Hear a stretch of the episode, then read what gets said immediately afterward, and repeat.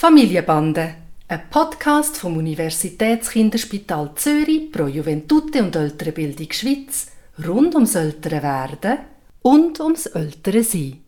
Heute zum Thema «Der Kleine haut der Grosse». Was können wir da machen? Hi Papi. Hi Noah. Also für uns ist es so cool und so schön zu sehen, wie äh, der Tani mit dem Nave umgeht. Ich finde, er ist wirklich so ein liebenswürdiger grosser Bruder.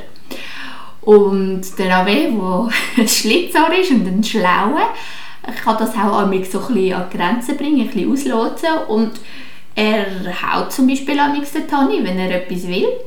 Und der Tani haltet sich recht zurück und versucht ihn dann nicht zu hauen. Und ich bin dann in diesem Moment recht hin und her gerissen. Soll ich jetzt echt den Tani schützen, weil ich finde es nicht recht, dass der Naveen haut und ich finde es super gut, dass er nicht zurückhaut und ähm, eigentlich müsste ich ja das irgendwie ihm helfen dabei, oder? dass er wegen dem gleich das bekommt, was er will und, und lernt, dass es geht ohne Hauen. Oder soll ich sie das einfach selber lassen, ausprobieren lassen? Und vor allem, was ist denn, wenn der Tani dann gleich mal den Naveen haut? Ich habe andere Ansprüche an Tani und ich weiß, dass der Tani weiß, dass wir nicht wollen, dass er haut. Und äh, es ist ja dann ein bisschen unfair, wenn der Nave ihn haut und er haut zurück und dann bin ich hässlich auf den Tani. Also wie geht man mit diesen Situationen um? Mein Vater, dein Großvater, hat damals gesagt, ich hatte keine Zeit, mich kurz zu fassen. also es gibt ganz viele dazu zu sagen.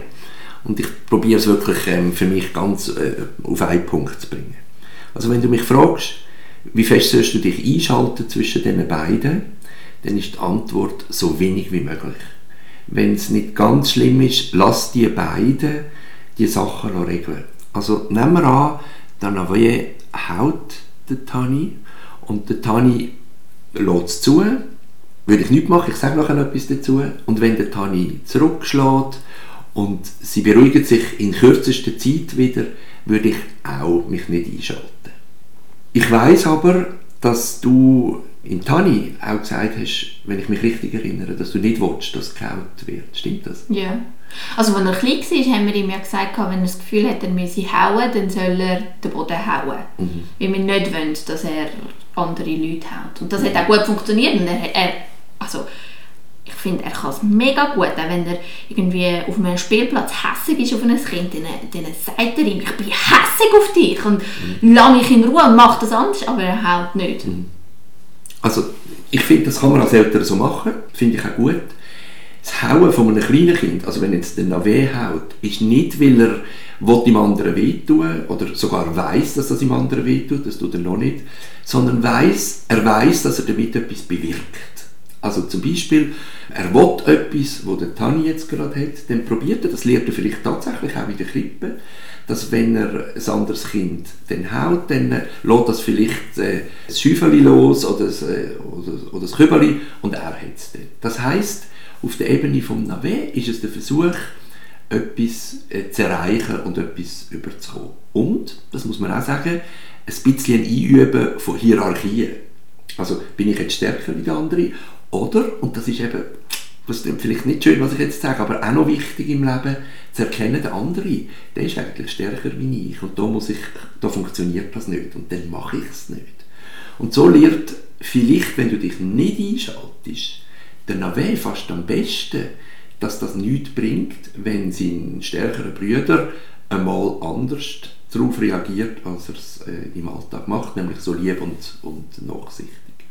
Aus der Sicht von Tani muss ich dir sagen, so wie du ihn mir schilderst, ist es wirklich nur dann, dass er zurückgeht, wenn es ihm zu viel wird. Und warum soll er dann äh, nicht auch im, einmal im Nave wirklich zeigen, das geht nicht, stopp, äh, auf eine Art, wo du vielleicht nicht willst. Und wenn es jetzt ganz fest würde einreissen, du auch der Tani als älterer Bruder müsstest bremsen. Aber wenn das einmal vorkommt und die beiden das sich jetzt nicht wieder einklinken, also nehmen wir an, der Nave brüllt wie verrückt nachher, dann würde ich nicht mit dem Toni schimpfen, sondern ich würde den Nave trösten. Und in einem ruhigen Moment mit dem Tani sagen, los, du bist, äh, oder wir haben miteinander abgemacht, dass man nicht schlägt und du weißt, dass man das anders machen kann. Wenn es umgekehrt ist, nehmen wir an, der Nave blockt einmal den Tani ganz fest, seinen älteren Brüder, und tut dem Tani wirklich weh, weil er nicht abschätzen kann als kleinerer Brüder, was weh tut oder nicht, dann würde ich den Tani trösten. Einfach ihn trösten. Und auch im Nave bringt es nicht viel, wenn du in dem Moment mit ihm schimpfst, weil er das ja noch nicht versteht. Du kannst in einem anderen Moment, wenn du siehst, er schlägt, schon sagen, ich will nicht, dass du schlägst, wenn das einreißt, oder? Aber um es nochmal zusammenzufassen, so viel wie möglich die kleinen Kinder die Sachen selber lösen, weil du wirst erstaunt sein, dass nach ein paar Sekunden oder ähm, eine Minute oder so ist es vorbei und die spielen wieder miteinander. Aber dann wäre es eigentlich äh, die beste Taktik für mich, wenn ich würde so tun, als ob ich es gar nicht mitbekomme. Weil in dem Moment, wenn ich es mitbekomme und dann weh, ich meine, der schaut mich dann an und schaut, wie ich reagiere, oder? Und wenn ich dann, äh, wenn ich dann nicht reagiere, dann ist es ja wie eine Art, dass ich es gut heiße für ihn. Ja, das finde ich eine ganz gute Taktik. Sagen, löset das miteinander. Ich bin nicht dabei, ich weiß nicht, was läuft, löset das miteinander.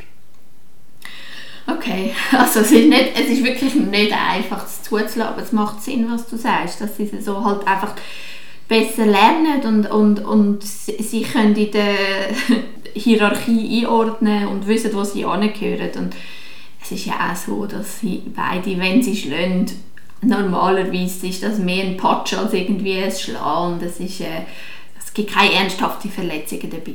Und ich muss mich bei der Nase nehmen und versuchen, uns selber lösen zu lassen. Es wird nicht lang gehen und dann gehört auch so ein bisschen das körperliche Raufen von den beiden Buben wirklich auch als eine Entwicklungsleistung dazu. Also nicht nur um etwas zu erreichen, sondern sie werden dann auch körperlich schauen, wer stärker ist an sich. Also gar nicht um etwas zu erreichen, sondern einfach, weil das so Spaß macht. Und ich gehe davon aus, dass dein Mann dann auch noch mitmacht. Oder ich.